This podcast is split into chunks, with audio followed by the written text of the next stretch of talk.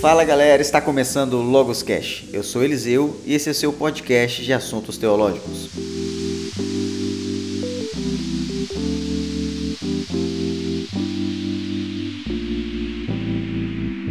No podcast de hoje nós vamos dar continuidade ao nosso bate-papo a respeito do Santuário de Deus. No primeiro episódio, nós falamos a respeito dos aspectos físicos do santuário. No segundo episódio, nós iniciamos falando a respeito dos, do significado e das simbologias dos utensílios do santuário terrestre. E para continuar essa conversa, nós estamos mais uma vez com a presença do Jefferson. Tudo bom com você, Jefferson?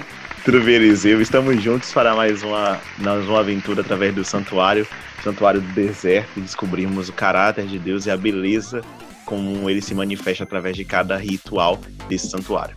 E nós estamos também com a presença do pastor Gabriel Pasquale. Tudo bom, pastor?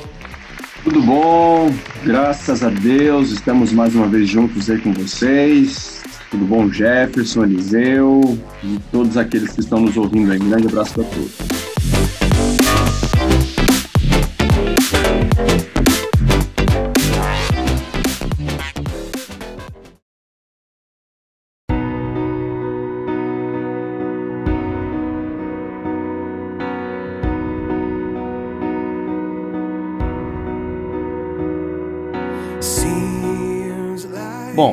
Nos episódios anteriores é, foi dito que Deus ele ordenou que o santuário fosse construído e um de, dos motivos para que o santuário fosse construído era para que Deus pudesse habitar no meio do povo, porque o relacionamento havia sido quebrado desde o Éden, e então Deus escolhe o povo de Israel e resolve habitar no meio deles. Só que o povo de Israel ele era um povo difícil, um povo de dura cerviz, como a própria Bíblia diz um povo pecador. Ele saiu do Egito contaminado com toda aquela cultura egípcia. E aí eu gostaria de começar o nosso bate-papo perguntando para vocês como um Deus tão justo, tão santo, pode ou poderia habitar no meio de um povo tão pecador. Pensando por essa ótica acerca da, do de Deus habitar juntamente com o povo, sabendo que este era um povo de dura serviço, um povo é, pecador, né, pessoas pecadoras que ali estavam, né, e Deus habitar no meio de pessoas pecadoras, nós percebemos que o santuário ele tinha algumas estipulações, tinha alguns ritos que marcavam a providência divina para que o povo pudesse estar sendo purificado das suas faltas, dos seus pecados. A isso nós chamamos as ofertas. O santuário ele era consistia, ele consistia em rituais que eram marcados todos os dias e em todos os momentos ali você tinha vários rituais que aconteciam ali no santuário. Dentre eles as ofertas, que você vai descobrir durante esse podcast, os tipos de cada uma delas. A ideia de, de da ideia das ofertas, principalmente as ofertas que envolvia um cordeiro, que envolvia a morte de, de, um, de um animal, ela é percebida em Levíticos 17, versículo 11, como um detalhe bastante interessante. Lá em Levíticos 17, 11, nós percebemos o texto dizendo assim: Porque a vida da carne estar no sangue. E eu tenho dado a vocês sobre o altar para fazer expiação pela vida de vocês, porque é o sangue que fará expiação pela vida. Quando olhamos para esse texto, percebemos que Deus atribui então a vida né, da carne está no sangue, a vida estaria no sangue propriamente dito. E quando você olha para Gênesis 9 e todos esses detalhes, você percebe que a vida pertence a Deus. Quando Deus vai estipular para Noé que não deveria, as pessoas não deveriam assassinar umas às outras porque as vidas, a vida pertencia a ele e de forma que ninguém poderia tirar a vida de outra pessoa porque era a semelhança de Deus, você percebe que a vida estava ali no sangue. E quando então havia esses tipos de manipulação do sangue, que ah, você percebe em Levíticos 1 a 4, que às vezes a gente, quando vai ler esse texto de Levítico, a gente acaba achando enfadonho ou um pouco meio sem, sem sentido de ler, porque tem muito sangue. Levítico é um livro que fala muito de sangue. É, você percebe que essa questão dessa enfatização no sangue é porque ela nos, nos ilustra que o preço do pecado é o preço da vida. Uma vida precisava ser é, uma vida era a única maneira para pagar o preço da impureza do pecado que o povo cometia. Então a, a gente vai perceber ao longo dessas ofertas esses detalhes sendo apresentados e um tipo que vai sugerir então algo muito maior que vai vir no futuro através da pessoa de Jesus Cristo. Nós podemos é, ver no sistema de sacrifício que Deus ele queria deixar bem claro para o pecador o quão grave é o pecado aos olhos dele então, a partir do momento que o pecador ele matava um animal, a partir do momento que um, animal ele era responsabilizado pela culpa do pecador, a, a, intenção de Deus não era se beneficiar com o sacrifício. Deus ele, ele não precisa de sacrifício, ele não precisa de animal, ele não precisa de nada disso. Deus ele, ele quer que nós entendamos. Quem precisa entender a gravidade do pecado somos nós, pecadores. Por isso que Deus ele estabeleceu esse, esse toda, toda essa é, maneira né, didática de ilustrar a gravidade do pecado. E é interessante que, se nós pararmos para pensar na forma como era realizado o sacrifício, no animal que era utilizado, hoje em dia nós não conseguimos mensurar o que, que era para o judeu sacrificar um cordeiro de um ano. Porque naquela época o animal que eles conviviam, o animal que eles criavam, o animal doméstico deles, era uma ovelha, era um cordeiro. Assim como o cachorro é para nós. Então agora imagine você que tem um poodle na sua casa, eu digo um poodle porque esse cachorrinho branquinho peludinho semelhante a um cordeirinho, você sacrificar o seu poodle, o seu cachorrinho de um ano novinho por causa de um pecado que você cometeu. Então como o pastor falou aí, esse sistema de sacrifícios, além de trazer expiação, eles mostravam a, a gravidade do pecado do povo para que eles pudessem perceber quão graves eram os seus pecados, porque Jesus morreria por eles no futuro, mas naquele exato momento alguém precisava pagar. E, já que não seria a própria pessoa, seria o cordeirinho que simbolizava o próprio Jesus. É interessante quando você olha para Levítico 17, 11, que a gente acabou de ler, o texto ele fala de uma palavra chamada expiação. A gente tem, eu não sei se a gente já ouviu, na verdade, essas palavras já nos episódios passados, mas se é para você para a primeira vez estar tá ouvindo essa palavra, essa palavra é constante no ritual do santuário, né? Fazer expiação, né? No, no final do verso 11 diz lá, uh, o sangue, né, para fazer expiação pela vida de vocês. E essa palavra expiação, ela comunica alguns significados. Dentro do significado que ela com, comunica, é a ideia de uma reconciliação entre duas partes que estão alienadas, né? Uma parte está em um relacionamento que foi rompido, né? E você tem então alguém fazendo uma expiação, né? Essa maneira de aproximar, de reconciliar essas duas partes. Então a oferta era um meio pelo qual reaproximaria, religaria então o homem a Deus. Mas a ideia que a gente colocou aqui do sangue que era derramado, que a gente vai ver mais à frente aqui, é, comunicando vida e que a vida pertence a Deus, é a ideia de que somente através desse sangue, que de, de uma, uma, maneira ou outra, ele voltaria para Deus, né? Porque era levado para o santuário e ali era aplicado, você percebe esse pertencimento de volta a Deus. Então, nesse caso, o sangue volta, volta ao santuário, ou seja, Deus é o dono, é a, a, todas as vidas pertencem a Ele, de forma que o sangue que era derramado aí no santuário está de fato nas mãos dele, volta-se para Ele, ou seja, Ele é o provedor da oferta e ao mesmo tempo ele vai significar a própria a própria oferta. É justamente isso. Deus ele, ele é o provedor da oferta. Ele não precisa da oferta. Nós precisamos ofertar. Nós pecadores precisamos de algo que substitua a nossa morte, no caso, de uma vida que substitua a nossa vida que foi comprometida pelo pecado. Então era essa a intenção de Deus. E, e como que Deus ele poderia então é, trabalhar com esse povo, não somente com esse povo de dura serviço, como foi dito, mas com todo pecador que por si só ele já pensa dura servir, é, essa dura serviço, é tentar nos constranger. É por isso que diz é, Paulo diz, né, que o amor de, de Cristo nos constrange.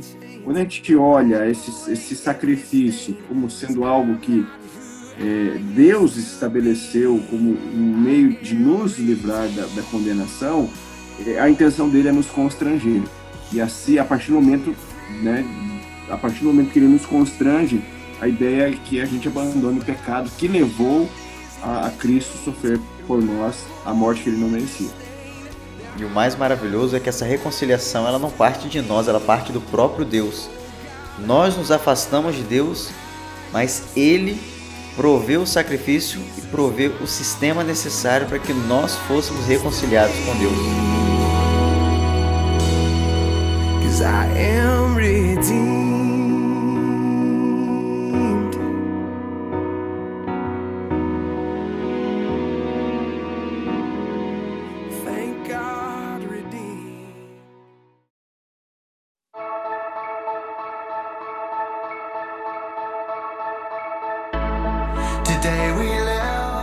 Então vamos lá, continuando. Em Levíticos, nós vemos algumas cerimônias que eram realizadas no santuário, algumas ofertas, ofertas pacíficas, ofertas, é, sacrifícios diários que eram realizados. Eu gostaria que vocês comentassem um pouco para o nosso ouvinte entender um pouco melhor quais eram as principais cerimônias que eram realizadas no santuário. No livro de Levíticos, a partir do capítulo 1 até mais ou menos ali o capítulo 7, nós temos eh, descrições bem claras a respeito dessas ofertas. Então, nós não vamos ler todos os capítulos, e são capítulos que requerem realmente uma, uma leitura atenciosa. Normalmente, quando a gente começa a fazer no bíblico, o que acontece? A gente começa em Gênesis, é, é história, tá legal, a gente passa para o começo de, de Êxodo, até um, um período ali é, é, é, história, mas quando entra em Levítico, né? Normalmente o pessoal aí já, já tem dificuldade de começar o ano bíblico. Mas nós precisamos realmente ter perseverança aí e, e ler, né? Então, vale a pena nós nos, nos dedicarmos aí. Então, assim, ó, nós temos é, algumas ofertas que aparece nesses primeiros capítulos aí. Nós temos a oferta de holocausto ou as ofertas queimadas. Nós temos as ofertas de grãos ou as ofertas de manjares. Nós temos também as ofertas pelo pecado, que eram ofertas eh, com esse caráter expiatório. Nós temos as ofertas pacíficas, e também nós temos as ofertas de purificação. Então, basicamente são essas ofertas aí mencionadas nesses capítulos. Eu esqueci de alguma aí, se eu esqueci, me ajudem, por favor. Não, basicamente são essas ofertas mesmo. Quando nós olhamos para Levíticos, a gente percebe que é um livro que altamente é, é acentuado com a ideia de sangue, né, de essas questões das ofertas, só que a gente precisa lembrar que o Pentateuco ele é construído nessa, nessa, nessa roupagem, né? Você, o pastor já, já mencionou aí de Gênesis, os patriarcas aí surgindo, criação do mundo, aí você tem Êxodo, o, o povo de Israel ali oprimido pelo Egito, sai do Egito, vai para o deserto, no deserto tem o santuário, que faz só um, um panorama bem geralzão. E quando você chega em Levíticos, é a continuação disso. Levíticos nos parece mais um tratado e aquelas estipulações como servir, como atuar, como fazer a, a, a, o serviço no santuário, né? É como Deus dando as instruções do que fazer, as leis de purificação e tudo isso acontecendo. Então essas ofertas aparecem aqui é, estipulando e tem significados para nós, né? Não é algo que está aqui solto que talvez a gente pode passar ou pular no ano bíblico porque não não tem não, não fala nada para nós porque já perdeu o significado. Mas a ideia é quando nós olhamos para essas ofertas, cada uma delas nos ensina muitas coisas que tem que ver conosco hoje, a despeito de estar obsoleta, porque ela teve o seu cumprimento em Cristo. Mas quando você olha, por exemplo, a oferta queimada do hebraico colar, ela simboliza uma dedicação total de quem faz a oferta. Até porque nessa oferta queimada, depois que o, pecador oferecia ali, queimava-se então toda a carne, não sobrava nada ali em cima do, do altar, do altar de, de, de, de sacrifício. Então era como simbolizando a ideia de uma entrega total de quem está ofertando. Quando você olha, por exemplo, a oferta de grãos ou de cereais, que aparecem aí no capítulo 3, né, que era só ali os grãos os cereais manjares, né, que vai aparecer aí, simbolizam a dedicação de bens materiais, né, a Deus, seja comida, animais ou qualquer coisa, qualquer outra coisa. Quando você olha no capítulo 3, você tem as ofertas de bem-estar, ou as ofertas pacíficas, como ela pode ser chamada. É a única oferta que você percebe que o participante recebe uma parte da oferta para consumo pessoal é, você percebe que nessa oferta pacífica aqui, não somente o sacerdote ele poderia comer, porque algumas ofertas, por exemplo, que o pecador levava para o santuário, é, o sacerdote ele comia. A gente vai ver isso um pouco mais à frente. Mas essa oferta pacífica aqui é a única onde, além do sacerdote, ele tem uma parte ali naquelas ofertas, o pecador também, o, o, o indivíduo que levava, ele também que participavam daquela refeição, né? É uma ideia mais ou menos que nos lembra um exemplo da ideia da aliança, né? Onde ambos participam da refeição, em que você percebe também em Êxodo ali, Moisés os anciãos ali diante de Deus participam da refeição. Então nos lembra muito uma ideia de aliança. Então, as ofertas pacíficas, você tem esse, esse aspecto, né? De um, o sacerdote e o indivíduo que levava a oferta participando. Então, em, em resumo, o que você percebe é que essas ofertas, é, quando você estuda cada uma delas, ela nos fala muito porque assim como nas ofertas do passado, nós também precisamos nos dedicar completamente a Deus, né? nos oferecer completamente a Ele, uma dedicação total a Ele quando nós entregamos. Você tem a ideia de, do, da oferta do, do, dos grãos, né? A dedicação dos bens materiais, quando você entende que tudo que você tem pertence a Deus, né? Seja a, a sua comida, a sua roupa, tudo que, é, tudo que você tem, na verdade, ele tem um dono, ele pertence a Deus. Então, nos ensina muito o caráter da mordomia aqui é bem claro, porque Deus ele provê o pecador somente está devolvendo a Deus, dedicando a Ele completamente. Então é muito bonito percebermos cada uma dessas ofertas dentro desses parâmetros aí.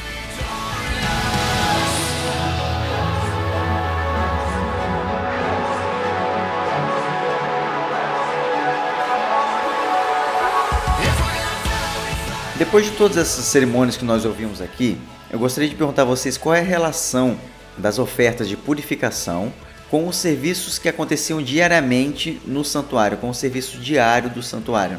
Então, em primeiro lugar, eu gostaria sim só de relembrar como que era esse serviço diário, por que, que ele era um, né, considerado um serviço diário. Todos os dias, pela manhã e pela tarde, havia um sacrifício feito por, pelo sacerdote independente de qualquer atitude, de qualquer é, ofertante que se achegasse ao santuário.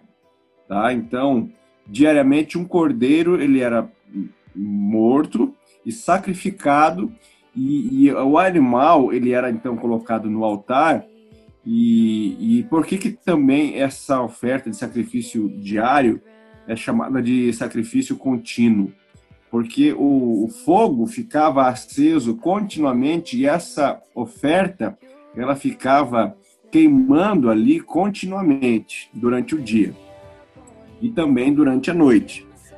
É, um cordeiro era morto durante o dia, outro à noite, durante a semana, e dois cordeiros eram mortos pela manhã no sábado, e dois cordeiros eles eram mortos pela manhã é, pela tarde também no, no, sábado, ok? Então, assim, só para explicar um pouquinho o que, que é esse sacrifício contínuo, o que, que é esse serviço diário. Dentro desse serviço diário, nós temos aí as ofertas de, de purificação que o Jefferson vai, vai falar agora. É importante lembrar que nas ofertas de purificações que encontramos no capítulo 4 e 5, ele é entendido como as ofertas pelo pecado e a oferta pela culpa. Uh, e eles também têm uma forte associação com o que acontecia diariamente ali no santuário. Uh, o pastor falou sobre a questão do, do, do serviço diário que acontecia ali eh, no santuário, mas a gente precisa lembrar de um aspecto muito importante. Esse serviço diário já era parte da expiação que acontecer, acontece no santuário. Quando a gente olha para a palavra expiação, a gente costuma pensar logo no dia da expiação propriamente dito, no Yom Kippur, que acontecia uma vez por ano. Mas a gente deve lembrar que a expiação ela acontece em duas fases. A primeira fase é o serviço diário, consistia no serviço diário que é, o pastor explicou logo, logo no início. E a segunda fase, que era a consumação da expiação, que era o dia do Yom Kippur, onde então aconteceria a finalização, a consumação de todo o processo que acontecia anualmente. Para explicar isso melhor, vamos entender o seguinte: o serviço diário era o que, que acontecia. O pecador levava a sua oferta ali pro, pro, pro santuário e ali ele levava então o animal, colocaria então a sua mão sobre a cabeça do animal como sinal de identificação, bem como a transferência do pecado dele para o animal. Uma vez feito isso, era então levado esse, esse, esse, esse pecado, né, essa, essa transferência que saiu do pecador para o animal, agora ele deveria ir para o santuário. Mas como é que isso aconteceria? De duas maneiras. Ou por meio da manipulação do sangue, que era quando o sacerdote ele pegava então o, o, o sangue que era colhido ali do, do animal e levava então para o lugar santo, e ali ele melava a ponta do dedo e aplicava então num dos chifres do altar de incenso que ficava diante do véu, como vocês devem lembrar do programa passado que a gente falou do altar de incenso, que ficava ali logo frente ao, diante do véu ali. E depois ele aspergia sete vezes na cortina, no véu ali, que ficava, que dividia o lugar santo do lugar santíssimo. Vale ressaltar que esse tipo de aplicação de sangue que acontecia no lugar santo, é, no altar de incenso e no véu, era quando o pecado era cometido pelo sacerdote ou pelo líder dali, do, do, povo. Então você deve lembrar que a estipulação da maneira com que isso deveria acontecer se dá com o status do pecador ali. Se fosse o sacerdote, tinha uma maneira de se, de se levar ali, de manipular o sangue. Já se fosse um, um, uma pessoa da comunidade normal, é, uma pessoa assim que não fosse um líder, um príncipe, é, o que aconteceria? O sacerdote, então, ele pegaria, então, o, o sangue do, do, do, animal que havia sido imolado ali depois que o pecador colocou a mão sobre a cabeça, e ele faria o quê? Ele melaria a ponta do seu dedo e passaria no altar de sacrifício, lá no pátio mesmo. Lembra do altar que ficava do lado de fora? Ali, do altar de sacrifício, que existiam, então, as, os quatro chifres. Ele aplicava ali e derramava, então, algumas ofertas, derramava ao lado ali o sangue, o resto do sangue ao lado do, do altar de, de sacrifício. Depois de, feito, de ter feito isso, o que ele fazia? Ele pegaria então parte da carne da carne daquele animal e consumiria. Ele deveria comer aquela carne daquele animal no lugar santo. Desta maneira, era como se estivesse transferindo uh, o pecado que o pecador havia transferido para o animal, estava transferindo agora para o sacerdote. O sacerdote seria o portador daquele pecado. Ou seja, ele seria, é, seria um, um meio conduto para então levar este pecado para o santuário. Então, o que, que a gente entende com isso? O santuário era contaminado de duas maneiras. De maneira legal, que era quando o pecador, se fosse então um sacerdote ou líder ali, ele iria levar então o sangue para dentro do lugar santo e aplicaria no véu e no altar de, de incenso. Ou se fosse pelo pecador comum ali, uma pessoa normal ali da, da do, do, do, acampamento, tivesse pecado, ele, o sacerdote comeria aquela carne. E ele, então, ao comer aquela carne, seria o portador, meio o conduto que usaria para então levar então esse pecado para o santuário. Resumindo aí, então, o que, que acontecia? No dia, no serviço diário, o pecador, então, ele fazia isso, quando ele saía do santuário, ele saía livre. Saberia que o seu pecado havia sido perdoado. Só que a questão é, o pecado saiu do pecador, foi para o, o animal, do animal, então, partiu, então, para o santuário, então o problema, a responsabilidade do pecado, agora não era do pecador, e sim responsabilidade do santuário, isso é responsabilidade de Deus. Então o pecado daquele, daquele indivíduo ficava ali registrado no santuário ali o ano todo. O pecador saía livre da culpa, mas o pecado ainda estava ali diante de Deus, né? Estava ali acumulado no santuário. Então aí vem o dia da expiação, que aí então vai dar a resolução para os pecados que haviam ficado registrados no santuário, que a gente vai estudar na semana que vem.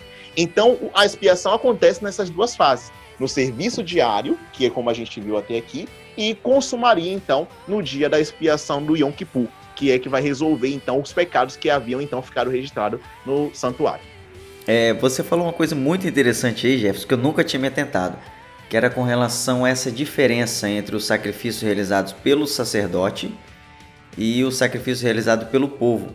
Então, quando o povo pecava, é, de certa forma, antes que o pecado do povo chegasse até o santuário, ele passava pelo sacerdote. Então, a gente vê uma, uma participação ativa do sacerdote na expiação do pecado do povo, é isso mesmo? Então, devemos lembrar esses aspectos bem interessantes, porque o texto estabelece essa distinção quando você olha para o capítulo 4, né, e também para o capítulo 5. O que, é que a gente entende? Quando o pecado era cometido pelo próprio sacerdote, o sacerdote como líder pecava, você olha aí no capítulo 4 de Levíticos, no versículo 3, diz assim, se o sacerdote ungido pecar de tal maneira que o povo se torne culpado, oferecerá ao Senhor como oferta pelo pecado um novilho sem defeito. E aí o texto vai seguir narrando como é que isso deveria ser feito. Então, quando se o sacerdote ele fosse a pessoa que havia cometido falta, o que, que ele deveria fazer? Ele separaria um novilho, ele colocaria, assim como um pecador faria, colocaria a mão sobre o animal, iria então fazer a confissão, e muitas delas era falada audivelmente, poderia acontecer dessa maneira, e então ele pegaria esse sangue numa bacia, colheria esse sangue depois de molar o animal, e levaria então para o santo, o santo. e ali ele aspergiria no, no véu, né, e, e passaria então, o, aplicaria o sangue no, no chifre do altar de incenso. Porém, ele não comeria a carne desse animal o sacerdote não poderia, de forma alguma, comer a carne do animal que, a, que ele estava oferecendo pelo seu próprio pecado. Já o pecado que era de uma pessoa comum ali do acampamento, quando eles cometiam esse pecado, o pecado muitas vezes, é, o sangue, quando o sangue não era aplicado no lugar santo, porque muitas, alguns pecados, desses pecados não era levado para o lugar santo para aspergir ali no véu e nem tampouco no altar de incenso, era aplicado ali mesmo no pátio, no, no, no altar de sacrifício ali, era colocado no, no chifre, o sacerdote ele deveria comer a carne. Quando o sangue não era aplicado lá no lugar santo, ele deveria comer a carne. Por quê?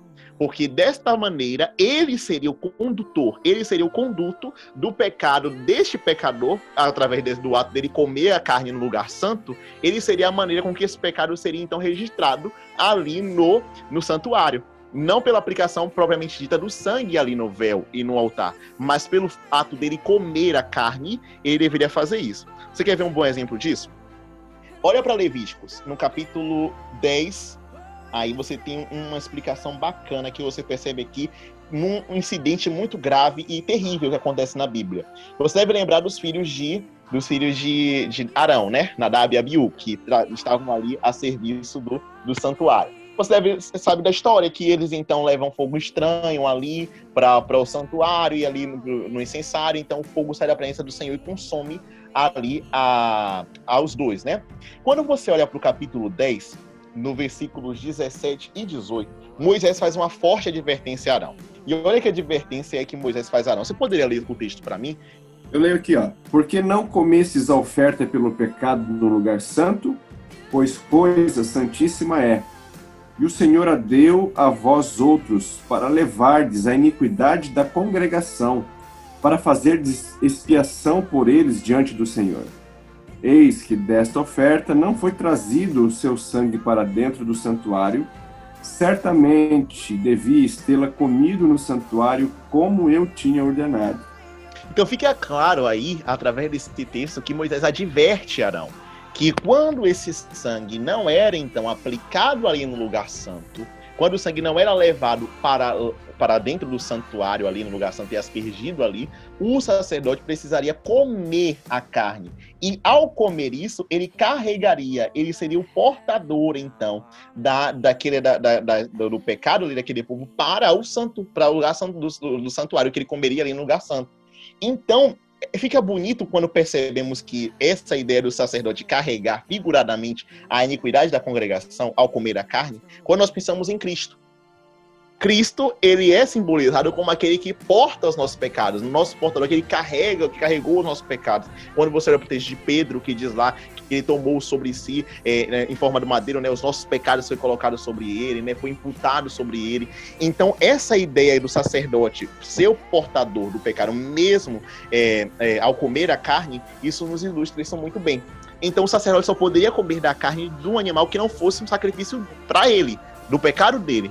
Então, porque o pecado dele já seria transferido através do sangue, do sangue que ele iria aplicar ali no lugar santo. Porém, quando o pecado era de um, um cidadão ali do, da, do deserto, ali do comum, ali do povo, ele deveria então fazer esse, esse ato para poder então ser aplicado, então levar o sangue, o, o pecado das pessoas então para o santuário. Então, é interessante só lembrar que havia três tipos de pecado que eram, digamos assim, classificados, vamos assim dizer, na, no Antigo Testamento. O primeiro deles é o pecado involuntário ou pecado inconsciente, no qual a pessoa não tinha a noção do erro, mas que no, né, no, momento depois, no momento posterior, ela era divertida ou então mesmo a própria consciência dela a acusava. De alguma maneira, essa pessoa, então, ela provia um, meio desse pecado ser justificado. Então, era o pecado inconsciente. O segundo pecado é, era o pecado consciente, no qual a pessoa cometia o pecado de maneira consciente, sabendo que, que estava errando, mas, assim, era algo é, no qual a pessoa era, era vítima da sua, da sua natureza pecaminosa e, e ela se, se arrependia daquilo que ela havia feito. Então, ela, ela ia ao santuário com esse sentimento de contrição, de arrependimento, por mais, por mais que o pecado fosse é, consciente, entendeu?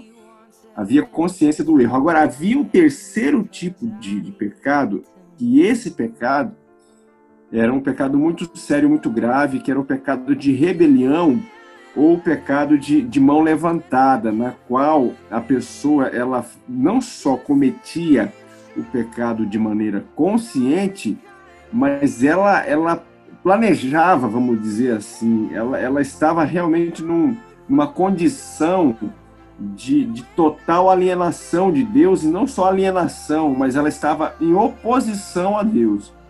Então, esse tipo de pecado era um pecado muito sério, e o Jefferson vai, vai explicar com relação a até mesmo a, a, a possibilidade da ilegalidade da, da justificação, vamos, vamos colocar assim, né, da maneira como esse pecado fosse, da, de, dependendo da maneira como a, a, situação ela era conduzida, ela podia ser um ato até ilegal a, justi a justificação desse pecado. Quando o pastor trabalhou um pouco sobre essa ideia desses, desses três tipos de transgressões que nós encontramos no Antigo Testamento, é interessante eh, informar que o único para o qual que não havia nenhum tipo de estipulação de oferta a ser feita era o pecado de rebelião, pecado de mão levantada, que era o pecado que no, no hebraico é pechar, né? É o pecado de rebeldia, de um, uma pessoa que está com o coração meio quanto mais, né? Um coração é, um, um, envolvido na situação. E essa maneira desse pecado é, de rebelião, não havia então uma oferta, mas de, de alguma maneira o pecado dessa pessoa contaminava o santuário. O pecado dessa pessoa estava ali. Quando a gente for estudar um pouco sobre o, o dia da expiação, a gente vê em Levíticos 16, 16 lá, essa ideia que o pecado, o santuário havia sido contaminado.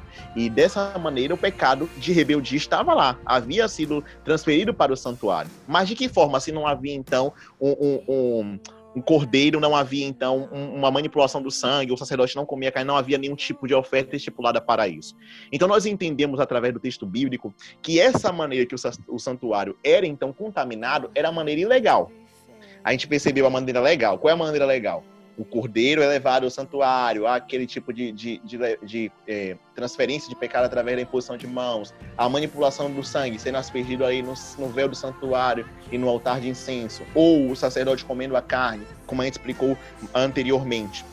Essa é uma maneira legal, onde o santuário estava sendo então, é, o pecado do pecador havia sido transferido para o santuário.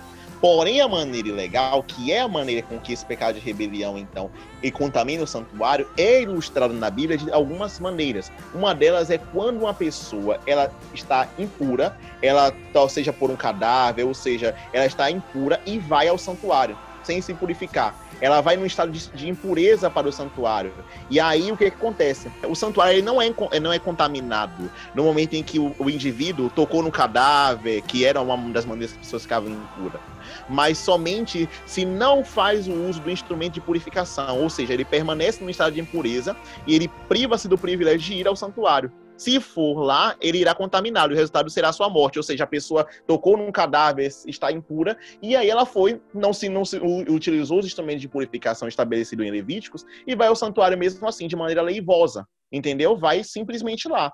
E aí, o que, que acontece? A maneira de espiar o problema de um pecado de mão levantada era a morte do pecador. É por isso que você percebe algumas pessoas sendo fulminadas, todos esses aspectos aí, porque pecado de mão levantada, ele era resolvido dessa maneira, espiado com a morte do próprio pecador. Uma outra maneira em que o pecado de mão levantada acontecia era quando uma pessoa sacrificava os seus filhos a Moloque. Vocês devem lembrar que ao redor do povo de Israel havia diversas culturas ali, pagãs, e de de tal maneira que algumas vezes o povo de Israel tentava imitar, né, fazendo sacrifícios a Baal, a Astaroth, tantos outros deuses ali, tal Moloque. Moloque era um dos deuses a quem as pessoas ofereciam seus filhos, né, queimavam as crianças a Moloque. E uma pessoa então que queimava, sacrificava os seus filhos a Moloque, ninguém o sabia. E ninguém sabia que ele havia feito isso. E ele visita o santuário, né, o santuário de Deus, ele estava contaminando o santuário. Porque uma, somente Deus sabia que essa pessoa tinha feito, mas Deus puniria o pecador, porque ele tinha feito isso às escondidas.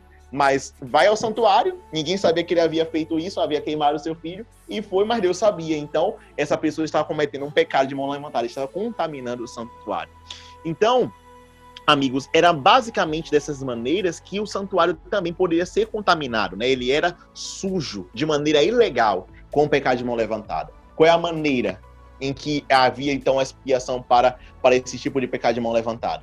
Era a morte do próprio pecador. O próprio pecador ali, quando iria fazer esse tipo de, de atitude aleivosa no santuário, então o, ele pagava com a sua própria vida, né? Porque fazia isso contrariando os ensinamentos e os princípios de Deus. Não nos assustaria Quando nós é, olhamos para Hebreus, por exemplo, no capítulo 10, eu acho que essa é a última menção que eu preciso fazer para a gente compreender um pouco sobre essa questão de pecado de mão levantada. Em Hebreus, no capítulo 10, o autor de Hebreus, ele vai fazer uma, uma afirmação interessante que nos lembra um pouco sobre essa ideia aí do pecado de mão levantada. Hebreus 10, no capítulo 10, versículo 26. Olha que coisa interessante. O texto diz o seguinte: Porque se continuarmos a pecar de propósito, depois de termos recebido o conhecimento da verdade, já não resta sacrifício pelos pecados. Pelo contrário, resta apenas uma terrível expectativa de juízo e fogo vingador prestes a consumir os adversários.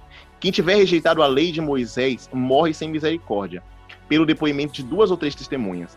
Imagine quanto mais severo deve ser o castigo daquele que pisou o Filho de Deus, profanou o sangue da aliança com a qual foi santificado e insultou o Espírito da graça. O autor de Hebreus aqui está fazendo uma clara alusão a esse tipo de pecado. Né? Um pecado de mão levantada. Alguém que conhece né, e continua a pecar de propósito, que é a maneira que está explícita aqui. Depois de ter recebido o conhecimento, não há expiação, não há sacrifício, não resta sacrifício para alguém que continua fazendo isso de maneira proposital ela faz é, como se fosse uma rebelião, uma rebelião, uma rebelia contra Deus, né? Então ele vai dizer, se isso acontecia lá no, no, no santuário, acontecia na lei de Moisés, é, a pessoa morreria ali, que dirás aquele que pisou no sangue do Filho de Deus, uma vez que Jesus Cristo veio, morreu, deu seu sacrifício, fez de tudo, se ofereceu por nós, e mesmo sabendo disso, nós o rejeitamos, pisamos no sangue da aliança fazemos pouco caso daquilo que ele fez e pecamos de propósito, querendo, de rebeldia contra ele. Então ele diz: só nos resta então o juízo e o fogo vidouro que irá devorar a cada um destes. Então é interessante como o santuário vai linkar tantas coisas, tantos ensinamentos do Novo Testamento. Estamos chegando ao fim de mais um programa. É, só recapitulando tudo aquilo que nós já vimos, como foi dito aqui, todas as cerimônias que os sacrifícios realizados no santuário eram uma forma de transferência do pecado do povo de Deus para dentro do santuário e posteriormente esse pecado seria removido do santuário no dia de expiação, também chamado de Yom Kippur, que é o que nós vamos ver no próximo episódio. Simbolicamente, o pecado deixava de ser um problema do povo para agora ser um problema de Deus. E na semana que vem, permaneça conosco, nós vamos dar continuidade a esse tema e vamos desmembrar esse evento e essa cerimônia tão importante para a religião judaica e importante para nós também, que era o dia da expiação. Mas antes de terminarmos, eu gostaria de pedir aos nossos participantes, Jefferson e o pastor Gabriel, uma, uma mensagem final que vocês gostariam de deixar para o nosso querido ouvinte a respeito desse tema que nós estudamos hoje. Então, meus amigos, nessa, nesse episódio nós podemos entender e aprender que Cristo, ele, por meio da sua graça, é a nossa oferta perfeita. Ah, todas as ofertas que nós aprendemos no santuário, todas elas apontavam para Cristo, o Cordeiro de Deus que tira o pecado do mundo. Hoje, nós, da mesma maneira com o nosso pecado, nós muitas vezes sujamos, né? nós nos contaminamos, nós estamos impuros, mas a Bíblia nos apresenta Cristo, o Cordeiro perfeito, aquele pelo qual, quando nós oramos em nome de Jesus, nós rogamos então que por meio da sua misericórdia sejamos perdoados e tenhamos então a nossa petição aceita e atendida diante do trono de Deus. Por isso, que nesse dia, através desse, dessa mensagem que você ouviu até aqui, que você possa ter sua certeza e uma firme confiança nesse Correio Perfeito, que entrou de uma vez por todas para fazer expiação por cada um de nós e perdoar os nossos pecados é, cometidos até aqui. O que me impressiona bastante que naquela época havia o sacrifício contínuo.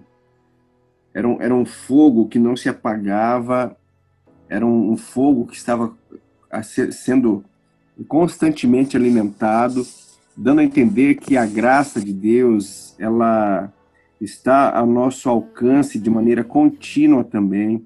A graça de Deus, ela por enquanto não se acabou, não se extinguiu Deus ele deseja que nós, pela fé, tenhamos é, confiança nessa graça e nos acheguemos a, a Ele buscando esse perdão.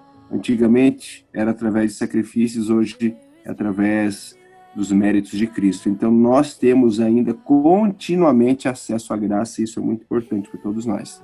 É isso aí, meu querido ouvinte. Chegamos ao fim de mais um programa. Gostaria de agradecer a presença do pastor e do Jefferson. E até a próxima.